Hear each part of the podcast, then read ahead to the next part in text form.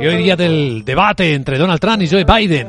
Y en las últimas horas, lo más comentado, ayer lo decíamos a estas horas, pues que el New York Times eh, ha contado los impuestos que ha pagado, o que no ha pagado, mejor dicho, el presidente Trump. Vamos a verlo con nuestro abogado Arcadio García Montoro. Buenos días, abogado. Buenos días, Vicente. ¿De qué hablamos? Pues de momento de la información que hizo pública el New York Times mantiene que solo ha pagado una cantidad muy pequeña de impuestos. Sin embargo, ya ha dicho su abogado que bueno que es imprecisa esa información, que no solo pagó decenas de millones de dólares al gobierno federal en su declaración personal, sino que también lo hizo desde 2015, cuando anunció su candidatura a la presidencia. ¿Dejará esta noticia a sus fieles votantes en sus casas?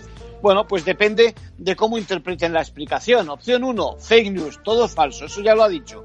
Opción 2, pues realmente las cosas no le van tan bien y su credibilidad estaría por los suelos, no ya como hombre de negocios, sino de cara a la gestión de la pandemia y en general del país. Y opción 3, bueno, pues que logre pagar tan solo 750 dólares es un logro, es una buena noticia.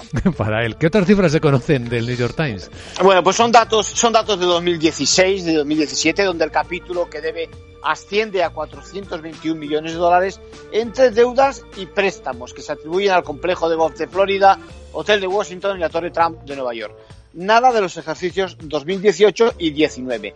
Las cifras, en realidad, son un argumento que le va a perseguir durante la elección, para que los votantes juzguen sobre todo si es sincero. Mientras tanto, lo que está en la mente popular son las deducciones por vivienda, avión y cuidados estéticos durante su experiencia televisiva en el show que protagonizó. En conclusión. Bueno, la revelación hay que ponerla en su sitio, en plena campaña, donde lo peor de todo no es que pague una cantidad mínima, sino que pueda demostrar que el presidente no es precisamente ese ganador que pretende ser. Gracias, abogado.